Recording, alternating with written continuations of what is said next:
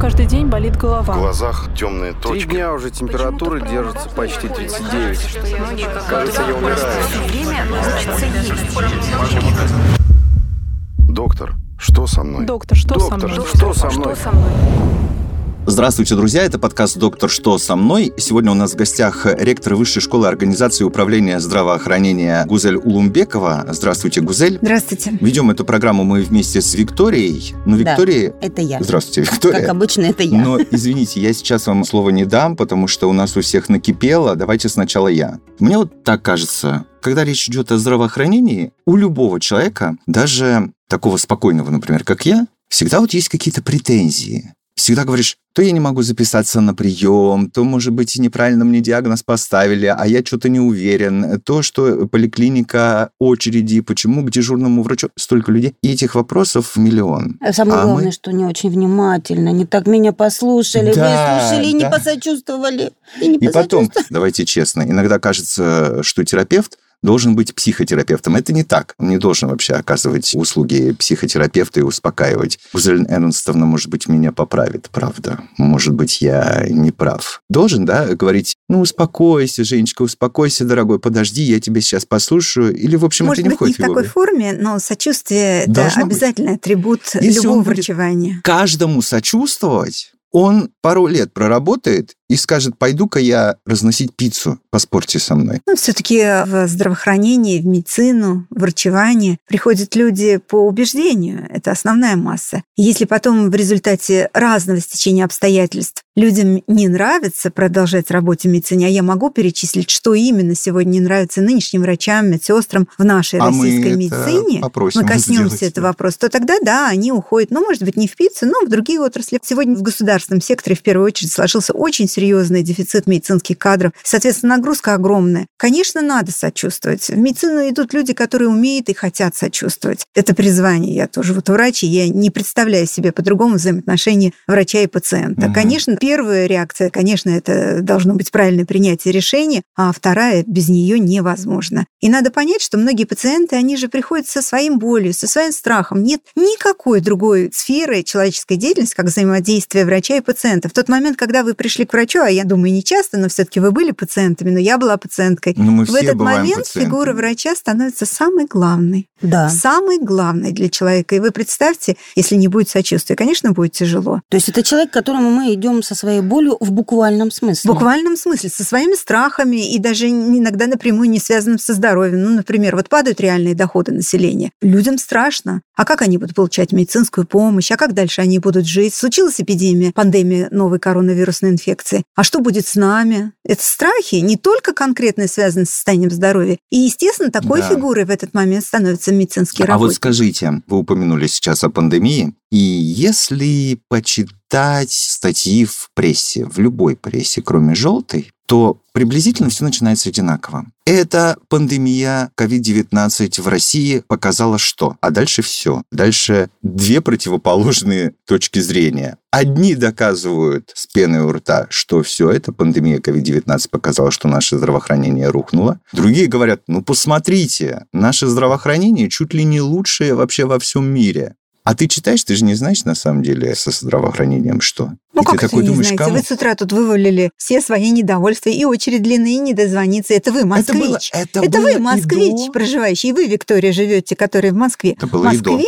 Москве До пандемии финансирование. было. И, ну и, конечно, это было до пандемии. А теперь представьте, больных людей в результате пандемии стало больше. Это Мгм. и больные острой и хронической формы коронавирусной инфекции. Это пациенты, которым надо сделать анализы. Это же тоже отнимает силы и мощности медицинской сферы. Очень это сильно. те, которые проходят вакцинацию. Вы представляете, вот огромный поток дополнительных объемов медицинской помощи обрушился на систему здравоохранения, в которой, как вы сказали, справедливо подметили, и до этого были проблемы. То есть поток больных людей и пропускная способность, то есть мощности системы здравоохранения не соответствовали. Поэтому были трудности с записью врачу, с дозвоном и так далее. На это жалуются москвичи, в которых государственное финансирование здравоохранения в два раза больше, чем в любом другом регионе России, в которой дефицит кадров выражен гораздо меньше, чем в любом регионе России, то вы можете себе представить, с чем сталкиваются в других регионах Российской Федерации наше население при обращении за медицинской помощью. Крупные города еще как-то на плаву держатся. А если мы возьмем малые города и сельскую местность, то там дефицит кадров. И, соответственно, доступность медицинской помощи во много раз ниже, чем в Москве. То есть проблемы есть. Я бы на вашем месте сейчас задала мне вопрос, а в чем дело? До ковида, после ковида. В чем дело? Почему были такие проблемы? Не, почему остаются такие проблемы? Тогда так, давайте сначала я перечислю проблемы, а потом скажу, почему они остаются. Первая и главная проблема, от которой пляшут все остальные проблемы это длительное государственное недофинансирование российского здравоохранения. Если мы финансируем наше здравоохранение примерно последние 20 лет около 3% валового внутреннего продукта, ну, чуть больше из государственных источников, то, например, в странах Восточной Европы, Чехия, Польша, это финансирование составляло около 5% валового внутреннего продукта, а в старых странах Европы 10% валового внутреннего продукта Германии, Франции, Норвегии. Это означает, что если у них столько денег от валового внутреннего продукта тратится на здравоохранение? Значит, они смогут больше привлечь врачей, больше лекарств сделать для пациентов. Соответственно, пропускная способность их системы здравоохранения просто лучшие системы и большая доступность медицинской помощи. А если меньше денег, как у нас тратится, соответственно, будет меньше медицинских работников, они будут получать меньшую зарплату, соответственно, уходить из отрасли. И это главная наша проблема. Соответственно, будет складываться дефицит кадров, будет меньше лекарств для населения. Например, лекарства у нас бесплатные получают только льготные категории граждан. А в странах Европы, и старой, и новой Европе, это получают все, кому врач выписал рецепт. Ну вот, например, мы с вами, вот, Виктория, не являемся пациентами, которые имеют льготы. Если бы мы с вами жили, скажем, в Польше или в Чехии, мы пришли к врачу, и врач нам выписал рецепт, ну, скажем, от гипертонии или там от язвенной болезни. В России мы вытащим деньги из своего кармана и пойдем в аптеку. Потратим свои собственные деньги. А если бы мы с вами жили в Польше, то государство нам компенсировало стоимость от лекарств. Это называется система всеобщего а лекарства. Я вам сейчас Да, обеим этом- скажу. При этом Да. я, позвольте, такую реплику вставлю. Я знаю очень много людей, которые просто приезжают в Россию лечиться. Из Хорватии, вот из Европы. Правда. Я таких людей не знаю. Я могу мыслить, понимаете, не из серии «вот моя соседка», «вот там А мы друг», из этой серии. А вы из этой серии. Поэтому слушайте меня. Я вам рассказываю, как на уровне популяции. Я вам- И давайте я вам расскажу о результатах, вот Ага. чтобы вы, Да, Виктория, да, да. владели. Вот вы скажите, пожалуйста, Да. Евгений, Да. сколько средняя ожидаемая продолжительность жизни в нашей стране? 71 год. 71,5 года. Вы абсолютно правы. Виктория упомянули мне Словению, Словакию, Польшу. Скажите, а там сколько ожидаемая продолжительность жизни людей? Этого я не знаю. Я вам отвечу, 78 лет. Да, 78. 78 лет. У нас Ну. какая цель поставлена к 30 году? А, 78 лет. 78 Значит, 76? как? Прямо отлично мы живем, да, в части здравоохранения. Вот ваша соседка была права, когда она это сказала? Гузель, ну давайте так. Это же общая проблема, не только проблема здравоохранения. Вы говорите, Вы доктор говорите про выпишет... ожидаемая доктор- продолжительность жизни? Не-не-не. Доктор выпишет рецепт. Мы любим свою родину, но мы знаем, что здесь доктор выпишет э, рецепт, когда на него камера, например, направлена, и выдаст вам, да. А знаете, сколько будет э, коррупционной составляющей тогда? А когда что, доктор её- выпишет если уж рецепт? она есть, то она есть и сейчас. Да. Вот, понимаете, я отвечаю за здравоохранение. Да. А за контроль над казнокрадами отвечает... Вот вы и приглашайте сюда, пожалуйста. Договорились. Кто там у нас за это отвечает? Ну, это А у нас из очень много других. кто отвечает, а Отвечает толку только, никакого. Да, но да, я отвечаю есть, но за мало. то, что... Вот они пусть, конечно, следят, и это правильно, и это важно, а я говорю, что в наше здравоохранение, если мы хотим жить так же, как живут хотя бы в Восточной Европе, а Восточная Европа близка к нам по уровню экономического развития, Ага. то нам в здравоохранении нужно как минимум в полтора раза больше От денег. кого такое решение зависит? От кого решение? От да. Госдумы, Вот, которую мы только что знаете, выбрали? Я уже даже кто? не знаю. Вот я иногда думаю, я 10 лет толдычу одно и то же. Вот 10 лет, три книги написал на эту тему. Называется «Здравоохранение России. Что надо делать?» Три монографии. Три года подряд. Вот, например, к выступлению на Восточном форуме экономическом мгм. я сутки готовился, репетировал. Думаю, как же мне так сказать, чтобы меня люди поняли? Я вас уверяю, я не остановлюсь, я буду объяснять. Но вот по-прежнему не понимают. Вот не понимают. В первую очередь финансово-экономический блок не понимает. Вот президент правильно поставил цель. 78 лет к 2030 году. Но почему, когда ставится цель, скажем, построить мост через Волгу, или построить какую-то новую автостраду, или построить, скажем, Северный поток-2, бизнесмены приходят и говорят, нам для того, чтобы вот это случилось, нужно столько-то денег. Вот мы в здравоохранении говорим, нам для того, чтобы с 71 на 7 лет поднять ожидаемую продолжительность,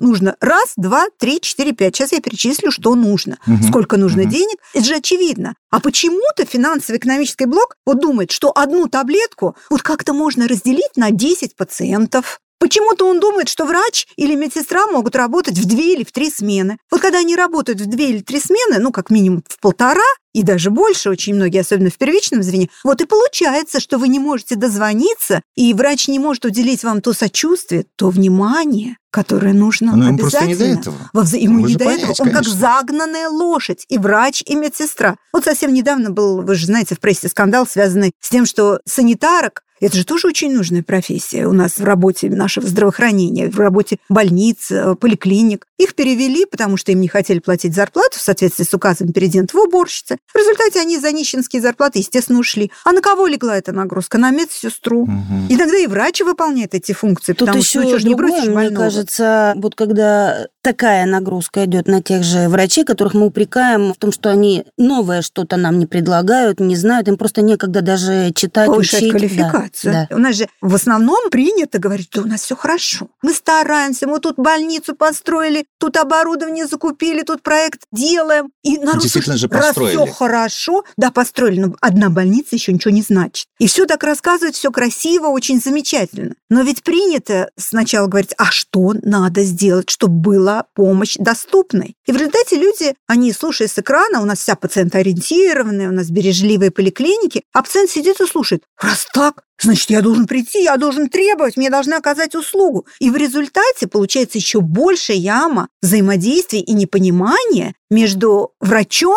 медсестрой, фельдшером, которые стали заложниками системных проблем, и пациентами, которые действительно нуждаются в качественной, доступной медицинской помощи. Вы хотели перечислить пять причин, Пять, что надо делать. пять, что надо делать, да. Первое, от кого зависит? В первую очередь финансово-экономический блок. Второе, все мы. У нас должно быть понимание. В результате вот моего непрерывного такого обсуждения, мне кажется, только начинается понимание того, что для того, чтобы обеспечить доступность самой важной сферы вообще вот в нашей жизни, а именно здравоохранение, необходимы дополнительные деньги. Только начинается. Вот сейчас будет новый состав Государственной Думы. Я очень надеюсь, что они убедят финансово-экономический блок о том, что нам в здравоохранении нужны дополнительные деньги. Это вот вопрос о чем Мгм, зависит. Теперь мгм. на что должны пойти эти дополнительные деньги? Во-первых, сколько их? Вот к 2024 году 5% ВВП. Сколько это? Это каждый год дополнительно 500 миллиардов рублей к базе предыдущего года, без учета ковидных. Ковидные – это на дополнительных больных. У нас же и до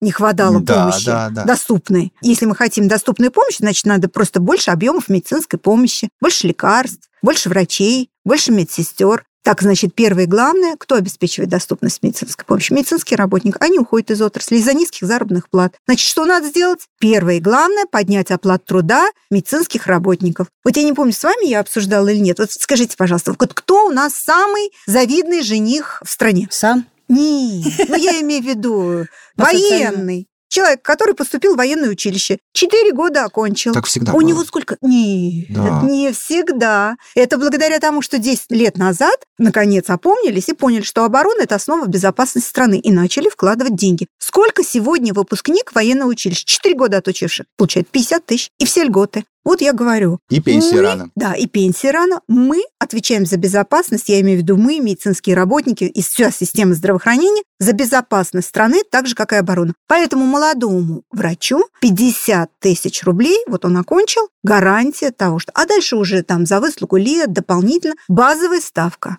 Вот это также мы хотим. На это должны пойти дополнительные деньги. Соответственно, как раз 4 МРОД. Если 50 тысяч поделить на 12, это будет как раз, Мгм. ну, примерно 4 МРОД. Мгм. Да? 4 МРОД – это базовый оклад врача. 2 МРОД, даже можно 3 МРОД, это базовый оклад медсестры и фельдшера. Соответственно, санитарки там полтора МРОД. И санитарок надо вернуть, их же убрали из медицинских работников, их надо вернуть медицинские работники. Второе на что мы это с вами уже обсуждали, чтобы нам с вами лекарство было доступно. Чем мы хуже, извините меня, жителей Восточной Европы? А в результате-то что? И отечественная промышленность будет развиваться, фармацевтическая, потому что рынок сбыта увеличится. Если государство даст деньги на лекарства, соответственно, увеличится рынок сбыта. Наша отечественная фармпромышленность будет развиваться. Тоже хорошо. У людей деньги сохранятся на другие товары народного потребления. Так они на лекарства, допустим, потратят. А если государство компенсирует, у них в кармане деньги останутся. Глядишь, поддержим другого отечественного промышленного производителя, скажем, продуктов. Но если деньги в кармане останутся, Скажите мне, хватит. пожалуйста, вот вы очень красиво рассказываете, безусловно, потому что у вас э, три монографии по этому поводу, Конечно, конечно. только этим Да. занимаюсь. Ну вот скажите мне, конечно, я хочу жить в такой стране, как вы говорите, безусловно. Где деньги да, взять, да? Да, да. Нет, где деньги взять, пусть думают. Там Другие Ну, я тоже могу рассказать. Э, я уже и про это подумала. Финансовый блок правительства. Вот пусть они думают.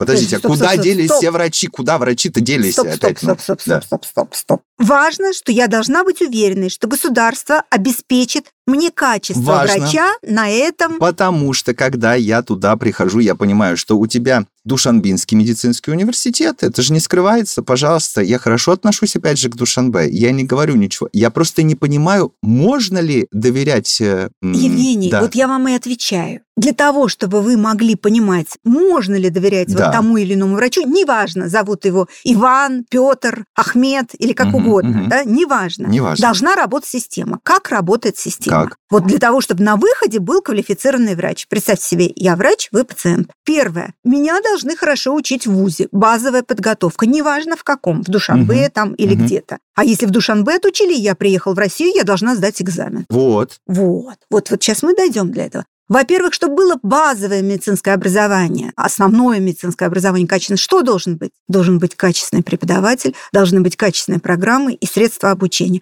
Сколько у нас сегодня получает преподаватель? А, понятно. Сколько? мы Меньше, чем знаем. практикующий врач. Старшее поколение врачей, вот преподаватели, которые меня учили, им уже всем за 80. И вот на теоретических кафедрах можно кричать «ау». А на практических кафедрах, ну и клинических имеется в виду, Мгм. там, конечно, при низких зарплатах они вынуждены, профессорско-преподавательский состав, не сколько думать об обучении, сколько думать о том, как на жизнь заработать. Ну, как жить-то на что-то Мгм. надо. Поэтому это первое и главное условие. Если мы хотим поднять базовое образование, качественный преподаватель. И ему надо дать возможность постоянно повышать квалификацию. Это первое. Второе. Система непрерывного медицинского образования. Закончили обучение. Я должен иметь А постоянно... то, что Вика говорила, то, Да, что им да. некогда учиться. Правильно говорили. Во-первых, они не могут брокотить барлих. Их главный врач не отпускает. Это первое. Второе, они работают на две ставки, особенно если речь о регионах идет, на полторы ставки. И еще, кстати, из региона в регион переезжают. Вот, скажем, из Курганской области врачи все уезжают работать в Тюменскую область. Ну, А, побогаче, потому что- потому что... А да. жить-то на что-то надо? Ну, как проживешь на 35 тысяч? А вот эти программы там, земской доктор или еще какие-то, вот Ну, это которые что, на поддержку...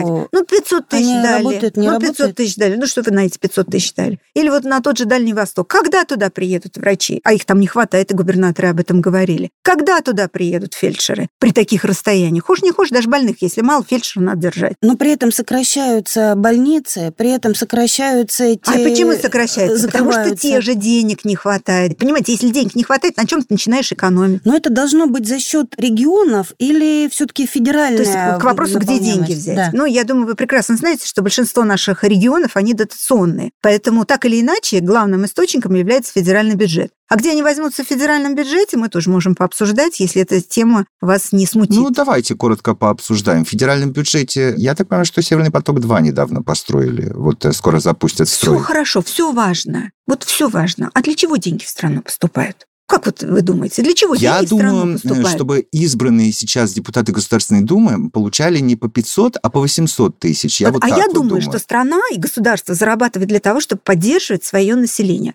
Сегодня вопрос стоит так. Если вновь избранная Государственная Дума не проголосует за увеличение бюджета, то, о котором я говорила, каждый год плюс А все 500 выборы прошли, миллиардов уже рублей. не проголосуют, уже все. Подожди, сейчас бюджет осенью будет обсуждаться. Осенью есть посмотрим. бюджет. Так они и грудью должны встать. Вот и мой наказ. Я бы даже сказала лечь. Да, лечь. Прямо лечь то должны. тогда со всей ответственностью заявляю, у нас смертность продолжит расти. Ну, я рождаемся, не совсем от нас зависит, от системы здравоохранения, а она у нас падает в силу объективных причин, то каждый год наша страна, у нас катастрофические будут показатели. Минус полмиллиона человек. Это надо понимать. А это угроза национальной стабильности нашей страны. Поэтому они действительно, они должны лечь. Хорошо. Вот вы сказали, это не совсем от нас зависит. А мне интересно про демографию. А почему рождаемость, вы говорите, не зависит Нет, от конечно, системы есть вещи, которые зависят, в первую очередь, здоровье мужчин и женщин детородного возраста. А если говорить про демографию, то у нас такая ситуация. У нас катастрофически падает число женщин детородного возраста. Это первое. В силу сложившихся то, что в 90-е годы рождалось очень мало детей. А сегодня эти дети подросли, рожденные в 90-е, и их просто Просто мало. Мало тех людей, которые рождают. Вот, например, 4 года назад было 1 миллион